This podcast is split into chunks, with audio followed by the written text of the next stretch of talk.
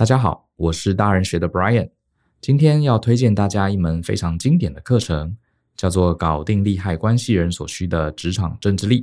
在大人学的课程代号是二零一 A。现在大家上班啊，有很多的工作都是以专案的形式在进行。那这些专案啊，通常都是跨部门的，会牵涉到很多不同的人还有单位。可是啊，身为专案经理的人常常是没有实权的。我们面临最大的挑战啊，像是这些。包含如何整合大家的立场，整合大家众说纷纭的意见，怎么样精准抓到老板或是客户啊隐晦的需求，还有呢，面对主管或是客户，有时候他反对我们的看法，我们该如何应对？其实这些难题都有系统化的解决方案哦，我们都会列在这门课程当中。同时，这门课程上课的方法很特别，它不是传统老师台上讲，学员台下抄的形式。而是采用欧美商学院所谓的个案教学法 （case study） 来进行。课程中会有很多模拟真实的案例，同学们呢会先分组，然后进入到这些情境中。你必须跟你的组员一起集思广益，一起脑力激荡来解决这些管理问题。解完之后呢，老师会再跟你分享世界一流的公司、顶尖的团队，他们是怎么处理一样的问题。我们来做交互的比对，因为我们相信啊，这样的学习。才会让大家更贴近实物，把知识直接打包带走，隔天上班就能运用。如果你的工作上会遇到专案，而且啊，你需要跟很多的单位协作，或者呢，你纯粹觉得啊，在工作的时候人呐、真是好难搞，那么欢迎你来参加这门课程，对你会有扎实的帮助哦。本期节目的说明栏会有课程连结，欢迎你来参加。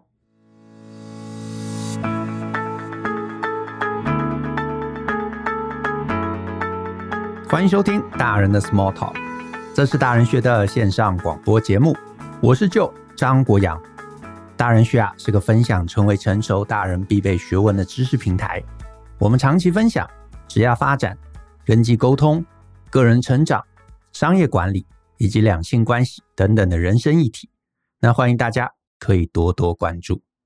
那另外啊，如果你喜欢我们的内容，那请帮我们在下面五星好评。并欢迎留言分享你觉得很棒的地方，那当然也可以分享给你的亲朋好友哦。那我今天啊是要来回答一封读者的来信，那这封信呢，它署名叫做 Kelly 啊，我先念一下 Kelly 的信。他说：“Hi Joe and Brian，我是 Kelly，那非常感谢大人学一直以来对我的帮助，在我的人生中指点迷津。我目前碰到一个职涯困境，想询问你们的建议。”那过去呢，我是一个界面设计师啊，UI/UX，那专做呢 Product Manager 的职位。之前呢，在某公司任职了五周，老板认为我不适任，我便离开了该公司。那原因呢，是公司其实很需要一定的城市背景，可是呢，面试的时候没有提出。我上任后，跟上一任任职六年的同事交接两周的时间，然后他就离职了。那很多工作呢，我没有处理得很好。那老板找我讨论的时候呢，他就觉得我的表现啊，跟他期望落差很大。那我呢，也表示有同感。在面试的时候啊，我有提出我个人的强项跟期望，那是希望呢，能多跟使用者互动，来创造更好的产品价值。那这是我个人的强项。可是呢，这个能力跟这份工作的需求似乎呢，是无法匹配的。等我离开公司之后，我就投了一些软体 Product Manager 的这个履历，那也经过了一些面试。可是呢，为了避免跟上一份工作啊遇到相同的经历，我想要找到一个更适合我的位置，所以我就强调我的强项，并透过啊更深入的问答来了解这个职位会面临的事物啊是否真的适合我。只是呢，Product Manager 的面试啊常常会需要做 Case Study 缴交作业，那面试呢到三面都是很正常的事情。我一周啊大概只能应付一到两个面试，那无声卡的结论呢让我感到非常的心力交瘁。让我呢不禁怀疑是否应该继续在软体业努力下去。卡在这样的一个职涯困境中，我开始思考啊，是不是该离开软体业？我似乎呢其实没有很喜欢软体业的工作样态，例如呢一直加班的文化，或者一天到晚解 bug，根本没有做新功能的能量。似乎呢一直没有找到对题目很有热情的公司。啊，我投了我喜欢的题目，可是没有面试的机会。所以呢，我是想要做一个职涯的大跳转。我想加入一个我有热情的工作，那薪水呢，可能还是次要的考量。我想要结合我个人热情所在啊，发现是单车产业。那相较于软体开发的公司，我其实在单车产业没有任何的产业经验。我思考呢，想要从门市的维修人员做起。那未来的愿景呢，是希望期许自己啊，能开一间跟单车主题结合的咖啡厅之类的。那我似乎呢，已经对软体业不抱任何的期待跟热情了。所以我想问你们，对于这样的一个职涯的大跳转，我晓得我可以延续一些工作的软实力啊，因为我有上你们的履历课。不过呢，这个职涯跳转呢、啊，似乎丢弃我过去所有的专业技能，这让我心中啊不免还是有许多不安。希望呢，可以透过你们看过那么多工作者的经验，寻求你们的一些建议、一些支持的建议或是提醒。好，那我一直都知道大人学开设许多跟职涯有关的课程，我非常愿意去尝试。可是呢，在呃目前工作不稳定的状况下，我担心无法提供我这个立刻的帮助。那很希望可以得到回馈。也非常谢谢你们，Kelly。好，呃，Kelly 这封信啊，前面其实提的是他这个作为一个产品经理啊，最近新面试上面碰到的一些困境。那后半段呢，则是提到他其实想要做一个比较大的职涯的一个跳转，想要从一个软体业的产品经理跳去一个过去可能从来没有参与过这个单车产业。那所以，我我把他的问题，我觉得分两块。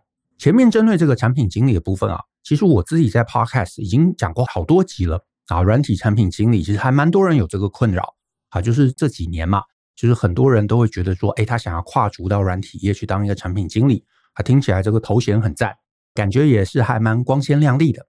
可是呢，我也在好几个集数里头有提醒大家，产品经理的部分，如果你完全没有任何优势啊，尤其你没有具备任何的这个技术技能、产业的一个知识、产业的认知。那确实你会比较难找一点，所以呢，如果啊、这个 Kelly 啊你愿意的话，你可以回头去听一下，分别是呢第两百五十二集，还有两百三十八集啊。那我们制作人应该也会帮你把这个连接准备好，放在这个节目下面的这个说明栏，或者是其他的听众，你也对产品经理这个角色啊是有憧憬的，我觉得你也可以听一下啊，你也可以听一下这两集。那我觉得这封信啊，Kelly 这封信啊。其实我比较想要在今天花比较多的时间去探讨的，其实是关于转职啊到单车产业这件事啊，因为这个其实比较是一个你知道比较大的一个跳转啊，跟过去的背景完全不一样，而且呢，甚至 Kelly 也提到他在这个领域中零经验啊，零经验，只是呢不知道为什么啊，他说他对呃这个产业他觉得有强大的一个热情跟一个强大的兴趣。我对于这样的一个跳转。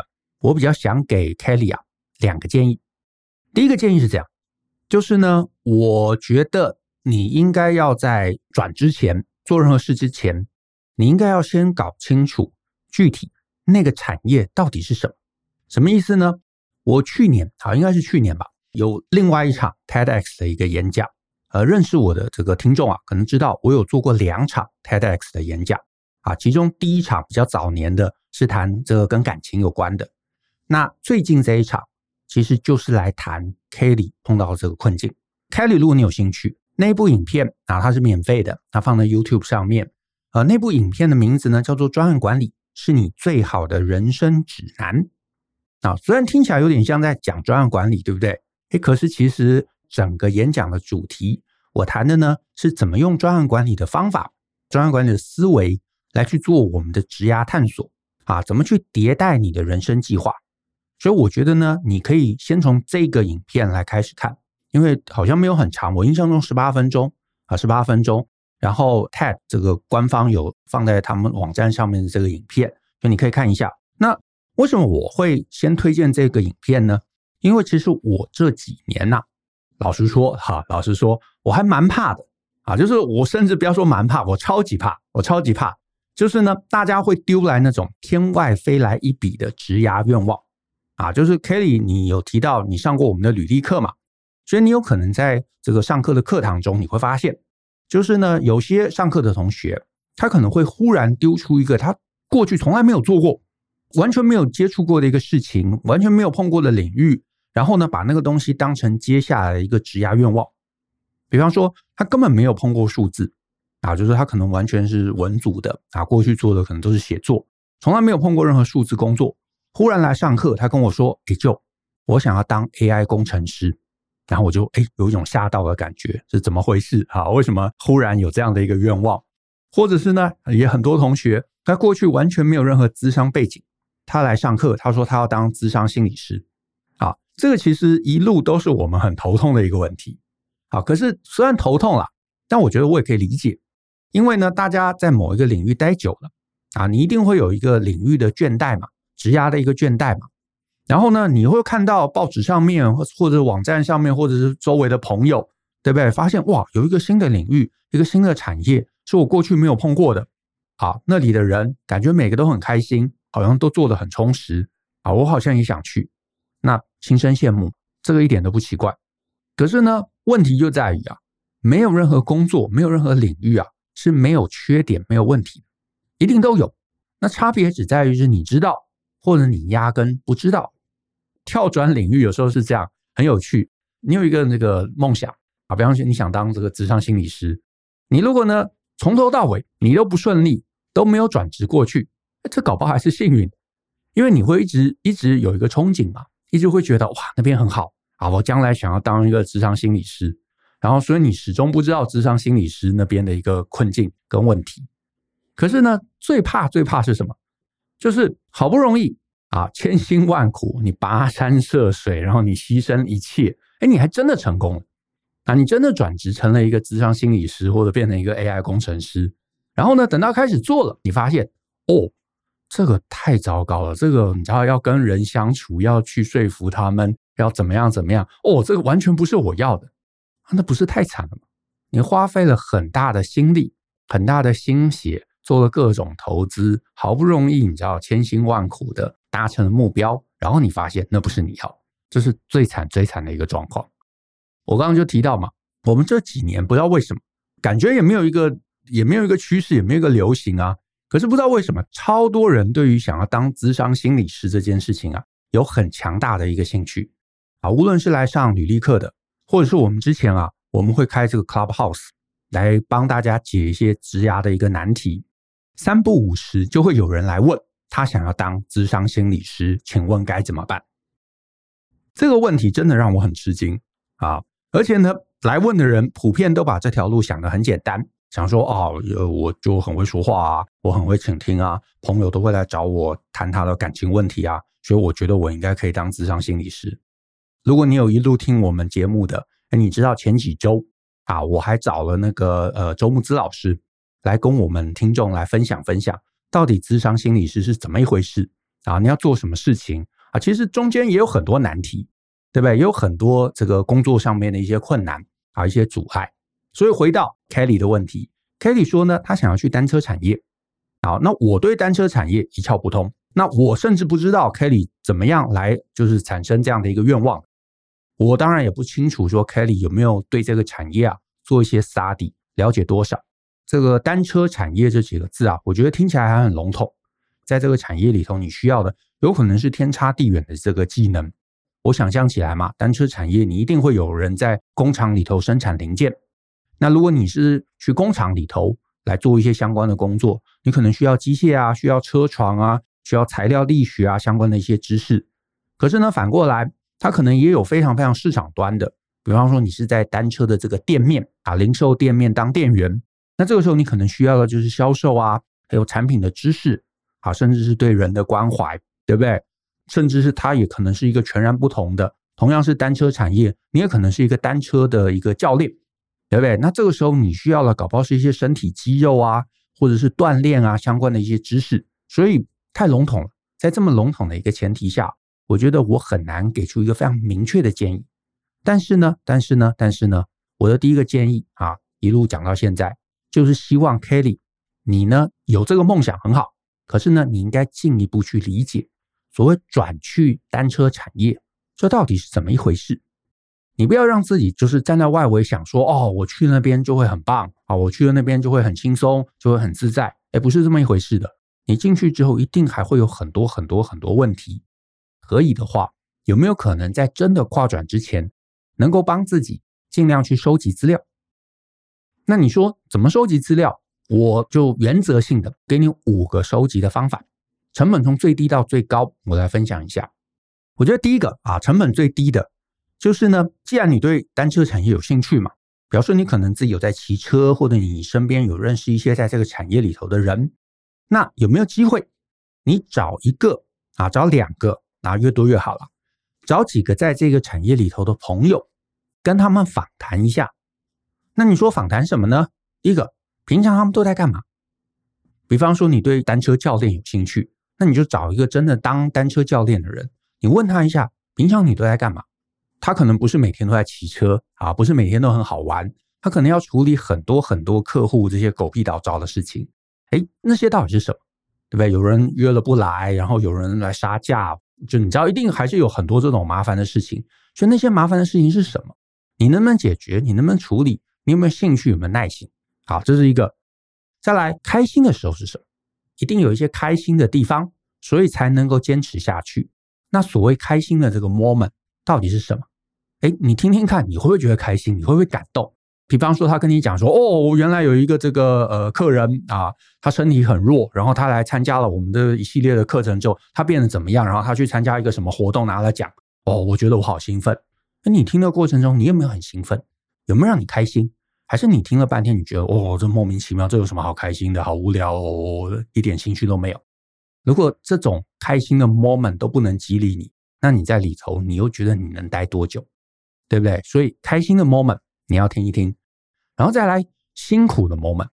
这个职位一定有一些辛苦的地方啊，不为人知、讨厌的，你知道难堪的都可能。那那是什么？那这些辛苦的时候啊，你有没有办法你去克服？以及你会不会听了就是觉得哦，好可怕，我我我一点都不想要。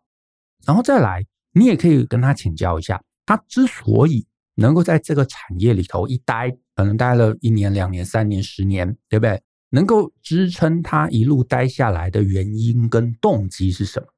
一定有这个东西。那你可以跟自己来做比对一下，这个东西能不能激励你？这个东西能不能让你坚持下去？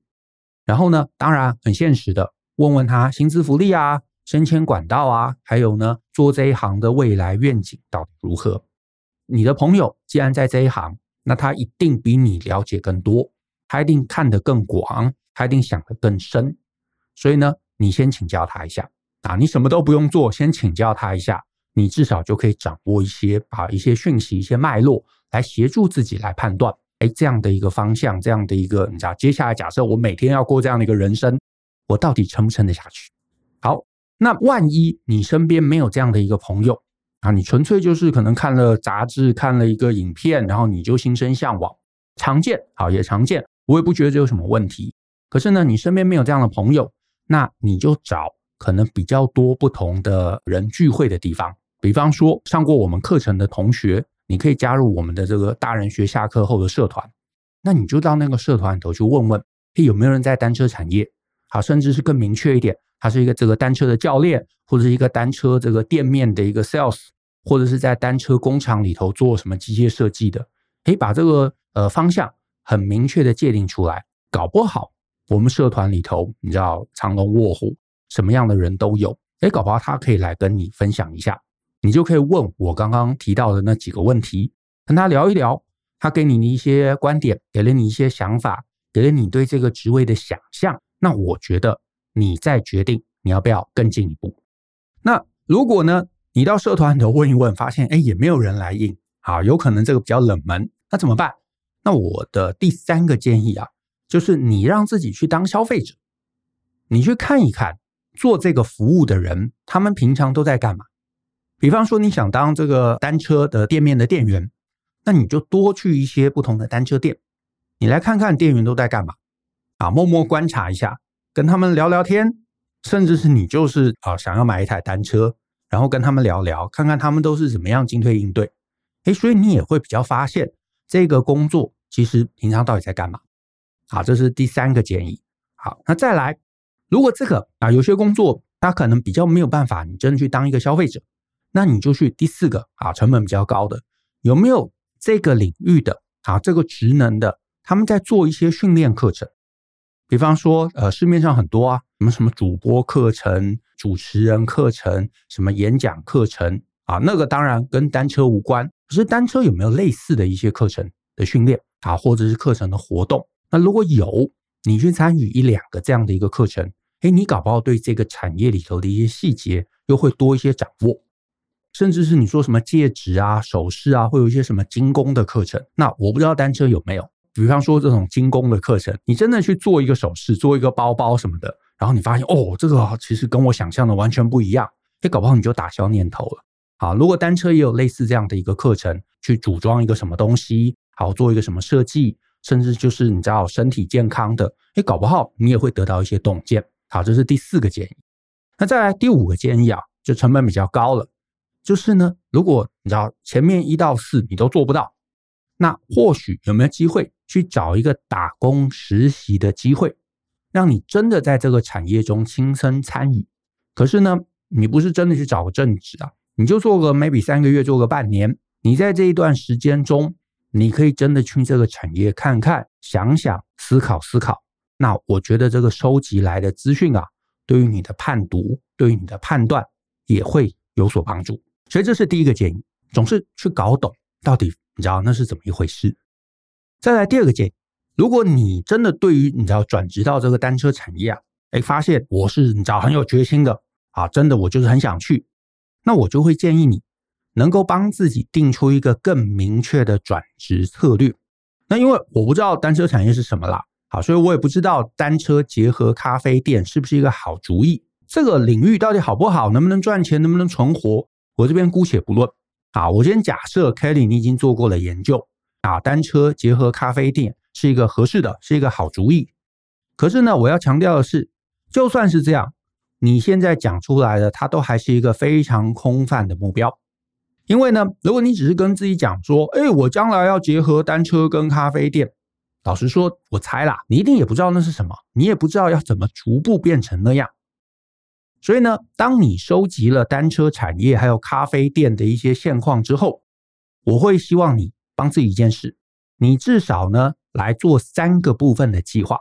什么叫做三个部分的计划呢？就是你要从现在啊，你的现况就是你其实现在还是一个软体业的 product manager，变成一个结合单车跟咖啡的一个店老板，这中间其实是很长的一条路哦。你如果没有任何规划，你其实没有办法从现在的 A 走到 B，这是一定做不到。所以你帮自己列一下，最少最少列三件事。第一个，你现况如何？什么意思？就是如果你接下来下一步。你要到单车的工厂当工程师，那你有什么？你缺什么？尤其是缺的东西，你可能要补足嘛。所以你打算要怎么补足？我举例来说，你如果要去一个单车工厂当工程师，啊，我随便讲，你可能需要一些机械的背景。假设你没有，你要去当工程师，这又是一个对方一定要看到的一个条件。那你打算怎么补足？或者是呢？你打算要去一个单车的店面当销售员？哎，那成为一个销售员有没有什么必要条件？这个必要条件，如果你已经都符合了，OK，那很好，那没问题。可是假设有任何一些很关键的一个要素是你不符合的，那你打算怎么做？因为你不补起来，对方很可能根本不会要你。那不会要你，你就永远达不到你的梦想，对不对？所以你打算怎么补足你现在的第一步？第二个，你转职成功了，然后呢？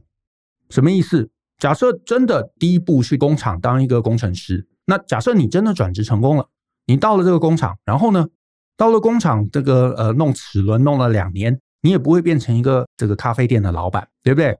所以从第一个第一个 milestone 达成，接下来你能不能帮自己把这个路径展开？我建议至少展两年的计划，意思就是说你成功了，跨足了单车产业。然后呢，接下来两年你要干嘛？你需要什么样的专业经验？你需要什么头衔？你需要什么技能？累积什么资历？你需要存钱？你需要什么东西？一定有嘛，对不对？你很可能没有想，没有认真的想，所以你盘点一下，帮自己把第一步踏稳了之后，接下来两年的道路也展出来。然后再来第三个问题，你最终最终是要一个单车结合咖啡的一个店面。那这个店面有没有什么前提条件？应该很多啦。比方说，你可能需要一个店面，那店面可能你知道租或者买，那店面在哪里？它是一楼、是二楼、是地下室还是三角窗？有什么条件？有什么规格？你需要装潢吗？需要装潢到什么程度？很高级、很 fancy 的、很文青的，还是其实就是一个你知道，我小时候路边那个修脚踏车的店？我不知道。你如果有想象，你至少帮自己列出来嘛。你需要车子的授权吗？你需要去跟捷安特谈吗？你需要跟谁谈吗？还是你自己买几台车放在那边就可以？对不对？你需要有维修能力吗？你需要有咖啡的能力吗？你需要蛋糕的能力吗？我都建议你把它列出来。这些列出来之后，你就一个一个去回顾，就当成一个 checklist。你说哦，店面我有了，爸妈有一栋房子之后要等我继承，三角窗啊，我有了。然后装潢我可以找我的朋友帮我怎么样，五十万就会搞定。好，我有了。然后车子的授权我其实可以怎么怎么做，这些你都过一遍，你才会知道你的现况跟你的未来中间还有多少的坑是需要补足的。那我觉得这个才叫做逐梦踏实。你知道你自己跟梦想之间的一个距离，那我觉得你才能够一步一步走进这个梦想。大部分的人通常都把梦想想得过度乐观，可是呢，你实际展开了。你就会发现后面有太多太多事情要做，这些事情有可能做得来，有可能做不来，甚至你发现其实根本做不来，那这个梦想搞不好一点都不切实际，或者是它很切实际，可是你就需要很强的执行力，你需要团队，你需要找人帮忙，那你要怎么做，你就会比较有一个想象空间。当然，我完全不怀疑 Kelly 的决心，可是呢，有计划，展出计划，做出你的初步的专案计划。你会发现你有太多太多事情要做，一定是这样，一定是太多事情要做，太少的时间可以浪费。而且呢，当你发现哇，我有那么多事情，只有那么少的时间，你如果真心想做到，你就会更有决心。然后你努力一年，努力两年，你发现这过程中的很多啊 checklist 我都逐步逐步打勾了，你就会对自己能达成梦想这件事情更有信心。为什么？因为你知道黎明之前的黑暗最黑的。可是呢，你如果让自己一直有一种我在前进的感觉，我一直有完成我 checklist 上面的某些东西，哎，你就会觉得我有在往前走，你就会有成就感，你就更能够坚持下去。你知道我们在讲自我改变其中的一个概念。可是呢，如果你花了一年两年的时间，你发现哇，checklist 上面的所有东西，我其实一个都做不到，那搞不好你也会发现，我是不是把梦想设得太大了？这个时候你就有机会可以调整一下计划。搞不好，逐步逐步的修正迭代，你还是可以达成，只是会变成另外一个样貌。总之啊，你要有那个方向，而且你要知道自己走在哪里，走到了哪里，就像开车有个 GPS 一样。这其实也是专案管理的概念啊。这些东西有了，我觉得你才会真正去到你想去的地方。好，所以呢，以上两个建议啊，希望对 Kelly 的问题能够有所注意。那我们今天啊，节目就到这边喽，谢谢大家的收听。那如果呢，你喜欢我们的节目啊，就欢迎分享给你的亲朋好友，尤其呢，请大家在节目下面留言给我们一些鼓励。那我们后续啊，就一起相信思考，一起勇于改变，一起来学习种种能够成为成熟大人的必备学问吧。那我们下次见喽，拜拜。